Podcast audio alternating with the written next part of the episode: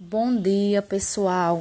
Hoje nós estaremos estudando sobre a escola literária do pré-modernismo. Que na verdade nem é uma escola literária, é mais uma tendência, né? O que antecede ao modernismo.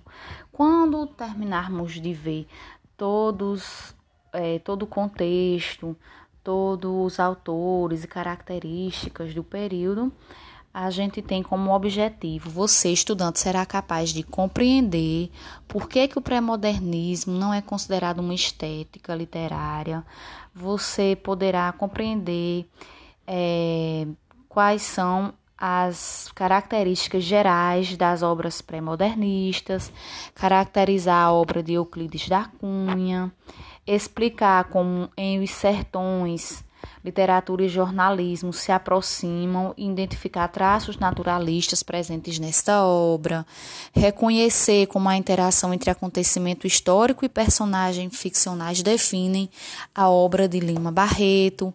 Vamos também identificar é, o tratamento dado por Monteiro Lobato às cidades do interior paulista, explicar por que o Jeca Tatu, que é uma figura tão conhecida nossa, se tornou uma personagem imortal na literatura brasileira, descrever quais são as características essenciais da poesia de Augusto dos Anjos, que como vimos é autor de uma obra só, né?